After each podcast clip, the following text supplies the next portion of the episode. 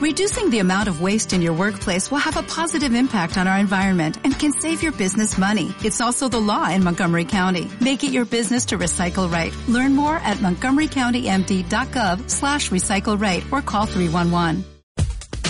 Teobroma es presentado por Voz Andante, Cultura y Recreación, proyecto enfocado a la investigación, intercambio y difusión de la cultura facebook.com diagonal voz andante cultura y recreación. Hola, ¿qué tal? Bienvenidos a otro Teobroma. En esta ocasión nos acompaña la doctora Carmen Espinosa nuevamente. ¿Qué, tal? ¿Cómo estamos? ¿Cómo te va, Carmen? Oye, la vez pasada hablábamos con Asami y eh, entre las cosas que, tratamos ahora con lo de la danza africana, eh, ella habló de algunos términos que nos bueno, que a mí me gustaría escuchar, que nos explicaras un poco de qué se trata. Eh, entre otras cosas hablaron de orillas, de, de Changó, tú hablaste también, pero ¿a qué se refiere todo eso? bueno, yo, yo pensaría que sí está ligada a la danza con un aspecto espiritual o religioso, que también eh, tiene su origen en África, eh, así lo entendería, ¿es correcto eso? Sí, exactamente, es correcto. De hecho, yo creo que pronto tendremos que hacer un teorema más extenso con gente especializada en el tema, pero sí valdría la pena para los que nos escucharon en el programa pasado que al menos diéramos una eh, visión general de qué se trata todo este, este asunto. Cuando hablamos de México en general pensamos en dos raíces, ¿no? En la raíz europea y muy enfáticamente, por supuesto, en la raíz indígena. ¿no? Sea, esa parte de la conquista y todo y eso de que nos conquistaron, aunque yo no estaba ahí, no me consta, este, eh, como que lo tenemos más conocido, ¿no? O sea, que había habitantes en este territorio y que después llegaron otros a conquistar, colonizar, invadir o como sea que se le quiera llamar. Pero es mucho menos conocido que junto con los españoles, no después, sino junto con los españoles, van a llegar eh, pobladores de África y específicamente del África negra, ¿sí?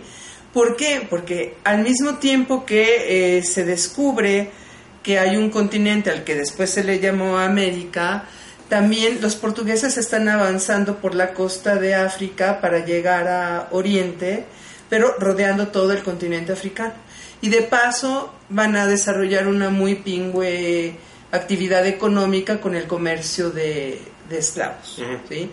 Y entonces los españoles, eh, sabemos que cuando llegan a, México, en el Caribe prácticamente extinguieron a la población aborigen, o sea, los caribes, los taínos, o sea, los pueblos indígenas que habitaban en el Caribe, prácticamente los sacaron entre sobreexplotación, minas, epidemias, etcétera, etcétera.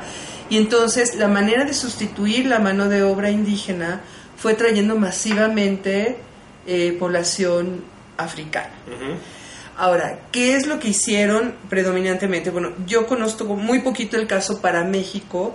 Los españoles en general se dieron cuenta de que si traían mucha gente del mismo lugar de origen, era muy fácil que se integraran para mantener costumbres, religiosidad, etcétera, etcétera. Entonces, ¿qué es lo que hacían? Los distribuían de tal manera que a una hacienda, a una mina, o sea, un centro productivo y habitacional, llegar a gente de muchas regiones diferentes. Sí, eliminar ese sentimiento de comunidad, ¿no? Eso intentaron, pero ¿qué crees que no les funcionó tan bien? Mm. Porque a pesar de provenir de regiones muy diferentes de, de, África, Nigeria, el Congo, etcétera, etcétera, a pesar de provenir de regiones muy diferentes de África, tenían más rasgos de identidad que con los europeos o con los indígenas. Para empezar, un color de piel. Para empezar, el color de piel, pero también un vínculo con el tambor, o sea, en África el tambor tenía un sentido muy, muy profundo. Y muy difundido. Muy difundido, pero además, por lo que podemos ver en Raíces, remito mi, mi, doctísima fuente, o sea, el ir a cortar el tronco del árbol con el cual se iba a hacer el tambor, preparar la piel y todo, era un ritual de iniciación para los, para los jóvenes en algunos pueblos africanos. ¿no? O sea, la relación con el tambor es una relación simbólica muy, muy especial y la música, la danza están íntimamente vinculados y el eje de la música y la danza africana es el tambor. La percusión, ajá. La percusión. Que algunos lo, lo relacionan directamente incluso con los latidos del corazón. Por Exactamente. Eso, por eso ese vínculo directo, ¿no? Sí, va directo a lo sensible, inmediatamente. O sea, conecta con lo más primitivo del, lo más básico del ser humano, ¿no? Aunque mucha, muy poca gente sabe que también hay instrumentos de cuerdas latinoamericanos que son de, de herencia africana. Bueno, en Brasil no suena como más, más, más conocido, pero por ejemplo, hay tipos de arpas y de marimbas que son herederas de los, de las, de los instrumentos africanos, ¿no? De los balafones y de otros instrumentos africanos, ¿no? Sí. Entonces, los traen de diferentes orígenes, pero empiezan a tratar de reconstruir sus raíces africanas en las comunidades donde se encuentran. Entonces hay una especie de primer sincretismo africano en las diferentes regiones de la América Latina en donde llegan masivamente pobla- población eh, negra.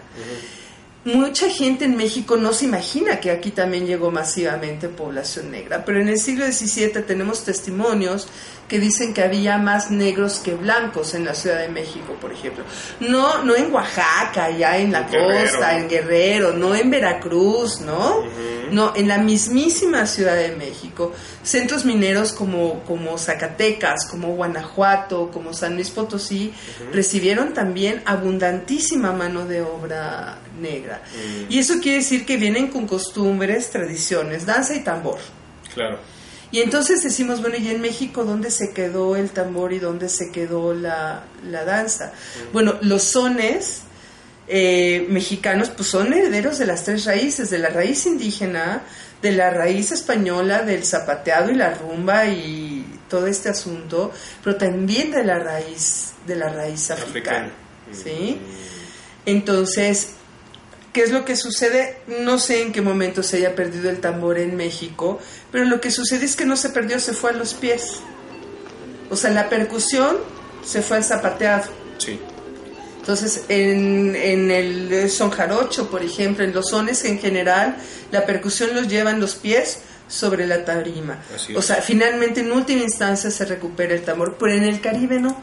En el Caribe sí se conservan las percusiones tal cual, los tambores tal cual, y entonces se genera toda una cultura que tiene que ver con religiosidad, danza y tambor. La que más conocemos, porque además últimamente ha entrado mucho a, a México, es la que en términos generales se le llama santería. ¿sí? Mm. La santería o la regla de, de Ocha, que también se le llama religión yoruba equivocadamente, porque yoruba es una palabra que hace alusión a la lengua, la lengua yoruba. ¿sí? Y entonces es, eh, es una forma de espiritualidad o de religión que tiene como base la creencia de, de un ser superior o una fuerza superior que en general se hasta donde sé se le conoce como Dudua o Dolumare, ¿sí? Ver, que eh. tiene... Perdón, la, cuando hablas de santería a mí me remite pues a santos, a religión católica. ¿no? Ajá. ¿De dónde salen esos nombres que me suenan a África? O sea, eh, estamos hablando de un sincretismo, ¿no? Exactamente. Lo que pasa es que esta, esta tradición que traen los, los negros africanos, obviamente como pasa aquí con las religiones indígenas, los españoles la prohíben, se impone la religión católica como la religión única y entonces las tradiciones africanas se van a sincretizar con la religión católica. ¿sí? Y entonces el equivalente de Odudua o Dolumare es, este, lo asocian con Dios Padre. ¿sí? A Olofin con Dios, con Dios Hijo, espero no equivocarme, luego ya nos corregirán si es pertinente. Y debajo de ellos, igual que para el catolicismo, están los santos, para eh, la regla de Ocha están los orichas, ¿sí? Ya. Hay una jerarquía ahí también. hay una jerarquía, claro. Y entonces, eh, por cosas que, que están en la metodología de, la, de, la, de, de este tipo de espiritualidad, eh, Odudua no está tan en contacto con los, con los hombres. Entonces los que están en contacto directo con los hombres son los orichas.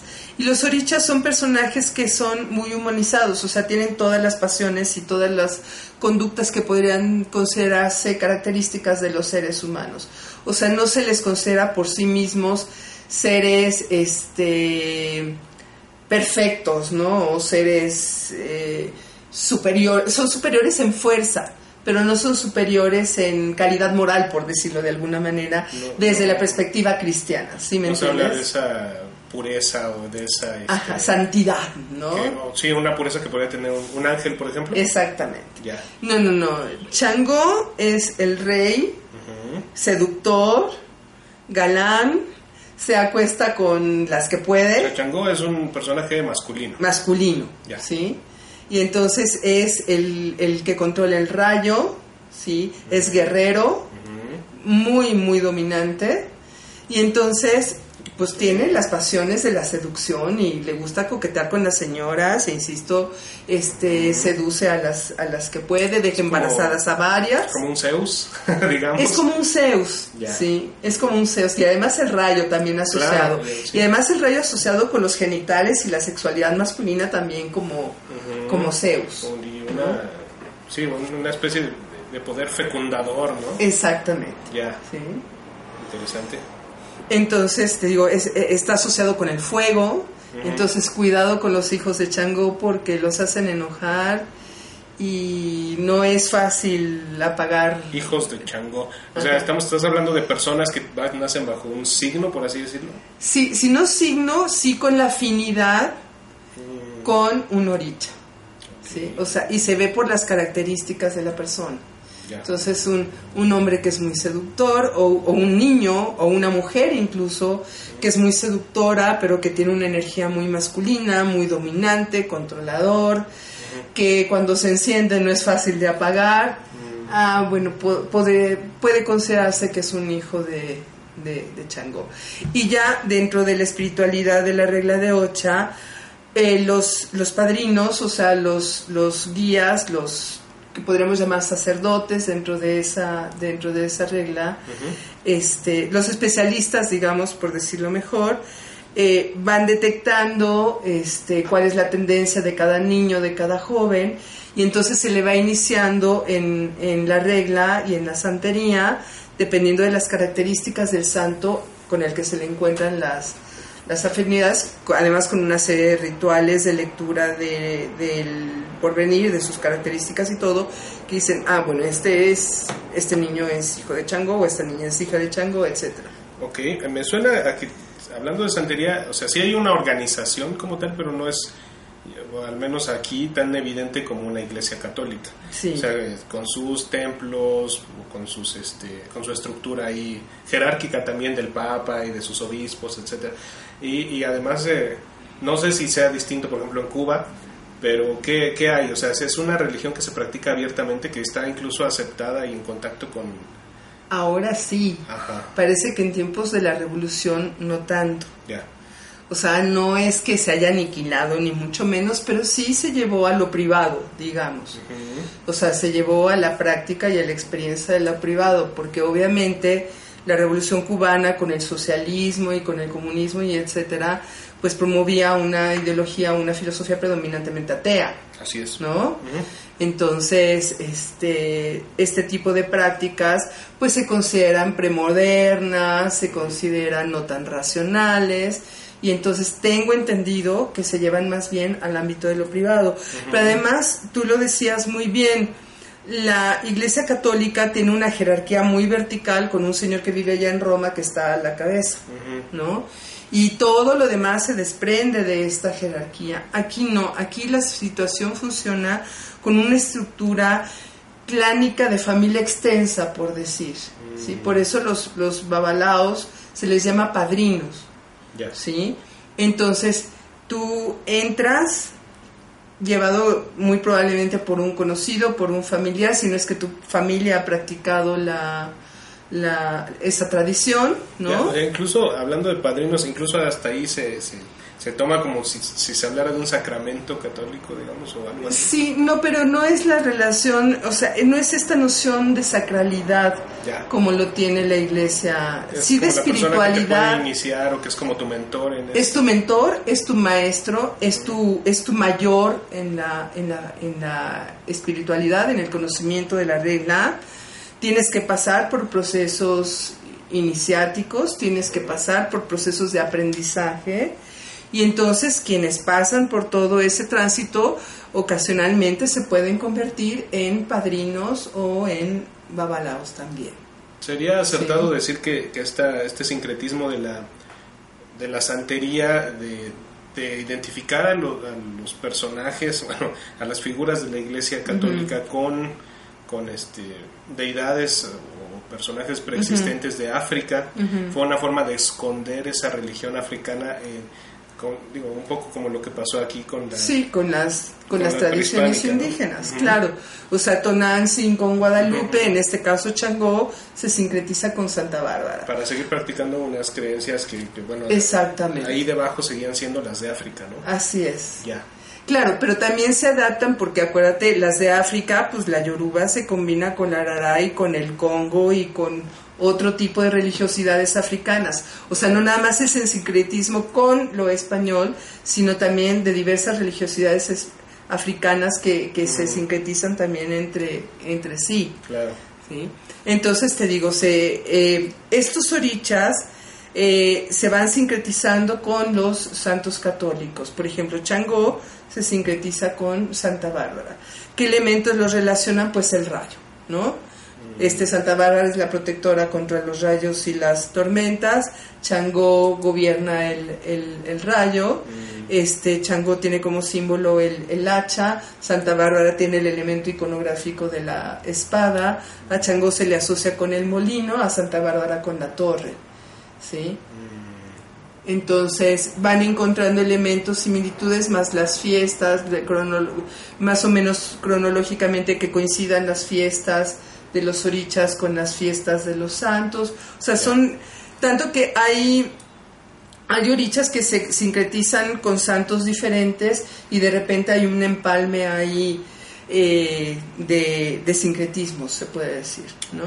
Bueno, eh, ¿qué busca un practicante de santería? Por ejemplo, quien, quien, quien es devoto del catolicismo, se podría decir que busca una salvación de su alma, que busca... Eh, de tener una vida apegada a lo que se espera para llegar a un paraíso, ¿no? Digamos. ¿Qué busca el practicante de santería? Busca eh, que le allanen el camino, que le favorezcan, que le den fortuna, no sé, o buscan... Mira, dependiendo del caso, ¿no? O sea, hay gente, yo conozco este, mexicanos y cubanos en México que practican la, negra, que simplemente esa forma de espiritualidad les dio una manera más afín a su propia creencia y a su propia espiritualidad para crecer. ¿sí? Que no les daba el catolicismo, o sea, el ritual de la misa y la hostia, y un papa que está allá lejos, y un Dios que también está muy lejos, y que a veces parece no escuchar mis necesidades cotidianas, mis necesidades prácticas del día a día, pues no me funcionan, pero aquí sí o sea, no nada más es el oricha, no nada más es que le puedes pedir cosas bien prácticas, sino que además la estructura es clánica. Entonces, cuando tú entras a la regla es porque alguien te invitó, pero además porque vas a crear una serie de nexos de solidaridad y de empatía que giran alrededor de esta práctica. ¿no? Entonces, hay gente que se siente mucho más eh, identificado con ese tipo de espiritualidad que con una espiritualidad católica que hoy en día pues vas a misa, este, no sé qué, sales y cada quien se va para su casa y no hay ya en mucho sentido eh, una noción de comunidad como si la pueden encontrar en la regla de, de ocho. En otros casos es simple y sencillamente porque pido y me dan. Ya. O sea, voy con el padrino, estoy enfermo, necesito dinero, tengo un problema, este, etcétera, etcétera. Me dice que hago un ritual, hago el ritual y se me cumple lo que pido. Y pareciera además que es más cercano, por lo que decías hace rato, más cercano a las motivaciones y a los deseos este, puramente humanos, ¿no? Este, mientras de un, por un lado te pueden exigir celibato y este, no sé, cierta rectitud en algunas cosas, bueno, aquí sí te das chance de tener deseos y tener necesidades hasta biológicas. Así es. O sea, sí, eh, efectivamente la espiritualidad católica parece antinatural, ¿no? O sea, todo lo biológico parece que está prohibido, ¿no? O sea, si comes es gula, si tienes sexo es lujuria, si no sé qué. Es condenable y es sucio, ¿no? Es sucio y es condenable, claro. La iglesia católica, un sacerdote católico te puede decir, no, lo que se condena es el exceso. Claro. Claro, el, asunto es dónde empieza el exceso, ¿no? tenerlo fuera de, Tres veces al día o fuera del mes, exactamente, o sea, sí. En, en, cambio acá pues sí se reconoce que pues o sea para empezar somos seres naturales no o sea la regla de Ocha tiene una fuerte vinculación con, la, con lo natural no o sea los orichas son representaciones también de elementos de la naturaleza. O sea Chango está asociado con el fuego Yemayá con el mar este Ochun con el río eh, Ogun con el bosque. Entonces hay un nexo todavía mucho más directo con los elementos de la, de la naturaleza no entonces, insisto, la gente en, en, su humanidad material necesitada de socializar, de afecto y de que sus necesidades no sean contempladas como pecados, pues se puede sentir mucho más eh, cómoda en la santería o mucho más identificada con la santería que con una religión tan aparentemente estricta como la católica, que a lo que te lleva en la mayoría de los casos, pues es a una doble moral, ¿no? Mm, ya, ok. ¿Y qué onda con con los sacrificios. Por ejemplo, en, en, el catolicismo se insinúa, o se habla de un sacrificio pues que hizo un Salvador. Este, pues es, es, fuerte, es sangriento incluso ver la imagen del Cristo ahí este, sufriendo por nuestros pecados. Eh, no sé, pero ¿qué pasa? Supongo que se equipara de algún modo con lo que sucede en la santería, pero ¿qué, qué onda, qué papel tiene el sacrificio y de qué forma en la santería? Lo que pasa es que aquí tendremos que ver el sentido de la palabra sacrificio. O sea, sacrificio se toma en la actualidad como sufrimiento, ¿sí? Estrictamente sacrificio equivale a consagración, es decir, equivale a sacralizar una persona, un objeto o un acto, ¿sí? Visto desde esa perspectiva, cuando tú desde los eh, tiempos precristianos en Europa, que matabas un animal para ofrecerlo a incluso entre los mismos hebreos, ¿no? Ajá. El cordero para ofrecerlo a, a, Yahvé, ese animal pasa al plano de lo sagrado. O sea, no se contempla el sufrimiento del animal, sino que el animal pasa ya a ser o a integrarse con lo divino. Se consagra, es una ofrenda. Sí. sí. O sea, es, una, o, es un, ofrecimiento. un ofrecimiento a lo, a lo, a lo sagrado, un obsequio a, lo, a lo sagrado, ¿no? Sí. O sea, no es solo, no, no es generar, la intención no es ni generar el sufrimiento ni gozar de la muerte del, del animal, ¿no? Entonces, desde esta perspectiva, bueno, la máxima ofrenda pues es un Dios que ofrece a su hijo en sacrificio para la salvación de los hombres.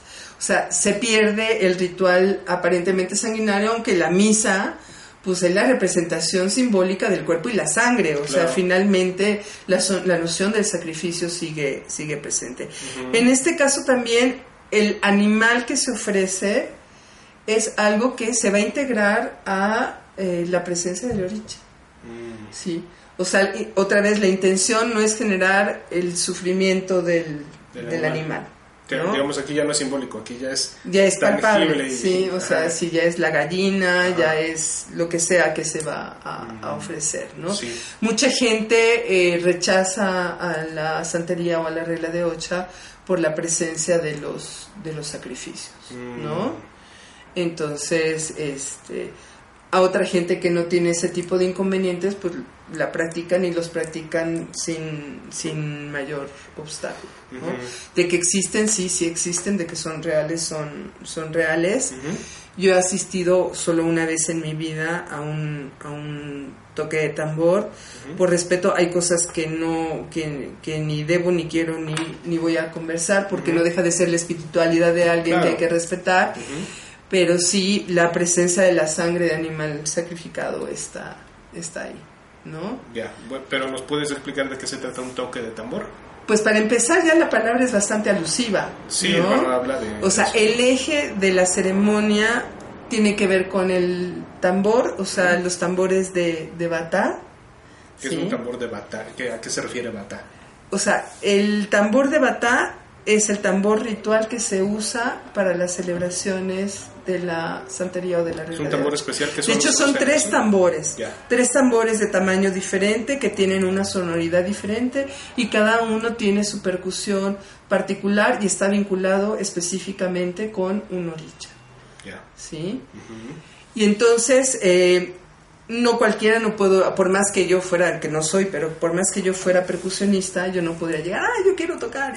no, no, no, tiene que ser gente que sepa, que esté iniciada, que sepa qué onda con la regla de, de, ocho. Mm, ¿sí? no, no puedes llegar así de buenas a primeras. De, ah, mira, yo veo que estás tocando eso, yo lo imito y ya, ya toco tambor de, de, bata. ¿No? Sí. Eh, tiene que ser gente que esté iniciada, que forme parte del grupo, porque tampoco es que, ah, yo vengo de otro lado y llego, hay que respetar la casa de cada uno, ¿no? Se pide permiso. Este, los externos incluso, bueno, yo, yo que soy respetuosa de las espiritualidades, yo perdí permiso para, para ir a un toque de tambor y fui invitada, o sea, tampoco fue que llegué de, hey, aquí estoy, voy a, ¿no? O sea, yo creo que hay que tener un respeto, ¿no? Pero además, eh, toda, todo ritual, toda religiosidad, pues tiene sus guardianes. Entonces, ellos saben quién entra, quién no entra, etcétera. Pero entonces, si parte de la ofrenda que tú haces al, al oricha, cada uno según este quien sea su, su, su, santo, ¿no? Con quien se identifique, pero también en honor a todos los, los orichas, se baila. Se bailan danzas que hacen alusión a las características de cada uno de los orichas. O sea, hay pasos para Changó, hay pasos para Yemayá, hay pasos para Ochun, y entonces cada toque de tambor está asociado con un oricha y se bailan los pasos alusivos a las características del oricha. ¿Sí? Sí, sigue, sigue existiendo visiblemente esta conexión entre el cuerpo y lo espiritual, ¿no? Así es. Ahí es. Ahí es muy, más, que evidente, ¿no?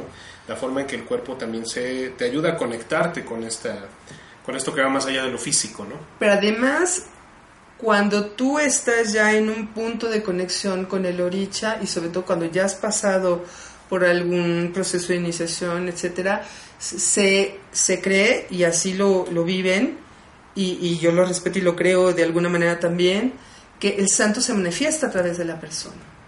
La primera vez que yo vi esto fue en un festival afrocaribeño en Veracruz.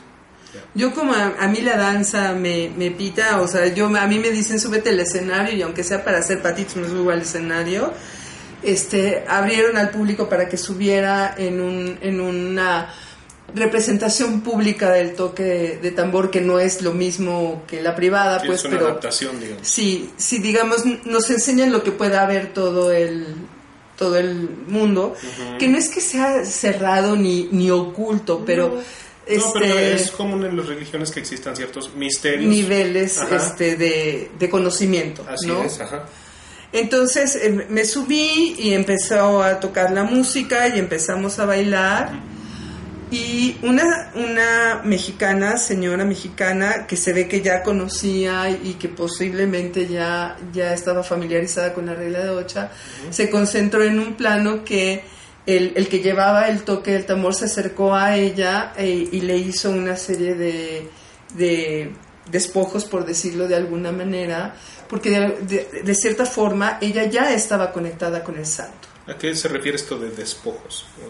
Este le pasó las manos, le te toman los dedos y te sacuden. Eso existe en diferentes tradiciones religiosas. Mm. Que el sacudirte los brazos, o sea, por una parte te relaja, pero por otra parte desbloquea. Este los flujos energéticos, por decirlo ya de alguna manera, y permite que, que haya una mayor conexión con lo con lo espiritual, ¿no? Y entonces todo esto sin parar la música y todo esto en el contexto del, del baile. Finalmente de lo que se trata, la espiritualidad o la danza, es de abandonarse. Pareciera como que es para propiciar también un estado de trance, ¿no? Una, una Claro. a, a la manera de, de un, de, no sé, de un mantra, por ejemplo, o de otras eh, tradiciones donde hay, donde puede haber percusiones o no, pero la música, te- la música y en este caso el, el movimiento, la- esta manifestación del cuerpo te induce a una, a una frecuencia, por así decirlo, a un estado Sí, de es lo que se llama en términos antropológicos los estados alterados o, o psicológicos los estados alterados de conciencia. Habrá Sí quien- te produce estados alterados, o sea, si te conectas te produce estados alterados de conciencia. Era justamente lo que acaba de decir, abandonarse, o sea, desenchufarte un poquito de tu parte racional, controladora, Analítica. eh, analítica, consciente y conectar con algo que está en una frecuencia diferente que esta parte de la corteza cerebral racional, ¿no? Mm. Y entonces ahí, según la creencia de cada quien, te puede conectar con lo espiritual, con lo sagrado, con lo divino, ¿sí? Y en este caso te conecta con la presencia del oricha a través de la manifestación del cuerpo, ¿no? ¿Y qué- Cuando danzas es así.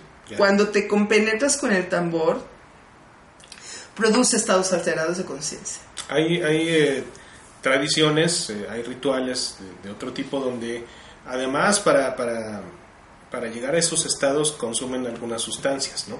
Eh, ¿Pasa así en la santería o es únicamente a través de, de- de la música y de la danza? Pues mira, yo lo que he visto es que a veces toman alcohol, o sea, aguardiente de Caña. de caña Ujú. ¿sí? Pero lo que yo no he visto es que dependa del consumo del alcohol el llegar al estado alterado de conciencia, No podríamos asegurarlo. ¿sí? O sea, porque hay gente que beba ma- bebe más y no lo, no lo logra, por decirlo así, y hay gente que bebe menos y que conecta con el santo así. ¿sí? Entonces, eh, como que son llamémoslo así, estimulantes o potenciadores o lo que sea. Lo que hace el alcohol es desinhibir finalmente, o sea, desinhibir tu parte consciente, Sí. ¿sí? Pero la conexión, o sea, tú te puedes tomar un tonel de alcohol, si no conectas con lo espiritual, da lo mismo que sea santería, mantra, este, la hostia o lo que sea, no conectas con lo espiritual. ¿Qué sucede, por ejemplo, con el tabaco y el café? ¿Tienen algún lugar en, en esta, en la santería o es nada más... eh, Mira, mi corta experiencia, o sea, yo los he visto, sí, sí lo fuman, ujú? pero los he visto más como ofrenda que por el hecho de que te fumes un tabaco Sí, no, logres el estado alterado de conciencia. ya. ¿No? Son elementos que también están presentes, Están en, presentes. en la cultura, ¿no? Eh, que Sí, más el tabaco, lo he, vi- he visto más el tabaco, Sí, sí. muy bien. Y bueno, sí está ligado este, fuertemente a, a la danza, que habrá quien lo practique sin entrar en la, adentrarte en la santería más que quizá por encimita, porque hace referencia también a, a aspectos de la santería. ¿no? Ya, hace- bueno, cuando hablábamos con Asami, al hablar de la danza fue inevitable hablar de, de estas, de estas eh, entidades o de estos términos Ujú. también, pero también era, era preciso hablar un poco de un poco de esto, apenas es como por la superficie, ¿no? Pero Sí, es muy superficial Sí. y yo reconozco que si me jalan las orejas porque metí una pata, lo acepto. No soy así súper especialista, Sí. pero sí he bailado a los orichas, sí sé lo que es llegar a estados alterados de conciencia con la danza. Eso sí no me lo han platicado, estuve ahí, sí. Ujú. Este, eh, el tambor es muy poderoso, o sea, realmente conecta con una parte muy profunda de nuestro interior. Y cuando estás dispuesto a entregarte, a dejarte llevar, en lo que sea, o sea, la santería, la fe católica, el sexo, eh, la meditación, cuando te dejas llevar y te entregas, puedes conseguir cosas verdaderamente maravillosas y espectaculares. ¿Sí? Sí, eso es algo que, que sería, sería un, eh, interesante eh, que ustedes, quizá ustedes que nos están viendo ya han tenido alguna experiencia similar, ya sea con la danza, ya sea con alguna religión, pero sí, se- sí se puede hablar de, de estas experiencias que van, que trascienden eh, cosas que, llegamos a razonar, ¿no? Que van más allá de eso. Sí, que, que, o sea, me encanta que, que, dicen, es que no es científico. Ok, pues que la ciencia se apure a investigar. No. Sí, bueno, antes, antes cosas que se entendían como mágicas, ya la ciencia las, las explicó de algún modo. Entonces, no, no, no se puede asumir que ya, ya todo está explicado. Exactamente. hay cosas que, que resta todavía por aprender y por, y por el momento de respetar, ¿no? Así es. Y, y en cualquiera de los casos, eh, yo creo que si hay un grupo que no es nada reducido de gente que cree en eso y lo practica, es porque algo les aporta a su vida. Claro. ¿Sí? O sea, yo he oído muchas personas decir, ah, no, es que eso solo lo que quieren es ser delincuentes y salir ilesos del asunto. No, es que lo que quieren es ganar dinero. Pues es que todos queremos ganar dinero, ¿no? Todos queremos tener una vida próspera, todos queremos tener salud, mm. ¿sí? Y si yo no lo encuentro en un lugar y si lo encuentro en otro y, y, me funciona y para mí eso es una alternativa viable, bien por eso mientras no se lastime a otras personas, ¿no? Entonces, eh, en ese sentido yo sí insisto mucho en el respeto a la diversidad, sí. ¿no? Y, pero el respeto a la diversidad no es, o sea, o sea, pobrecitos, están equivocados, son premodernos, son iletrados, los tolero, ¿no? O sea, yo estoy muy por encima de ellos, pero les doy chance, ¿no? No, eso no es, ¿no? El respeto a la diversidad es, si la gente cree en eso, es porque en eso encuentran respuestas y su, su elección es válida para ellos y por lo tanto es respetable porque es válida para ellos. Mm. Y eso no nos hace ni mejores ni peores a mí. O sea, simplemente es respetable lo que hacen simplemente porque lo eligieron y lo hacen, punto. Claro. ¿no? Entonces, eh, eso, eso es muy, muy interesante, pero aparte cuando danzas y cuando oyes el tambor y cuando participas en cualquier actividad vinculada con lo espiritual, con, con, verdadera... Eh, entrega, o sea, con, con participando, colaborando del proceso, te das cuenta de que sí pasan cosas, ¿no? O sea, sí, sí hay reacción en ti mismo, si hay un cambio, si hay algo que sucede, que digo, ya los científicos se encargarán de, explicar o no, pero que de que suceden cosas muy, muy fuertes, suceden. Así es, y bueno, con esto nos vamos a quedar por ahora. Muchas gracias doctora Carmen Espinosa. No, de que aquí estamos otra vez con mucho gusto. Gracias y gracias a ustedes por vernos. Acompáñenos en el siguiente Teoroma. Por lo pronto nos despedimos. Gracias y hasta pronto. Chao. Teobroma fue presentado por Voz Andante, Cultura y Recreación, proyecto enfocado a la investigación, intercambio y difusión de la cultura. Facebook.com, diagonal Voz Andante, Cultura y Recreación. En Sherwin Williams somos tu compa, tu pana, tu socio, pero sobre todo somos tu aliado, con más de 6.000 representantes para atenderte en tu idioma y beneficios para contratistas que encontrarás en aliadopro.com. En Sherwin Williams somos el aliado del PRO.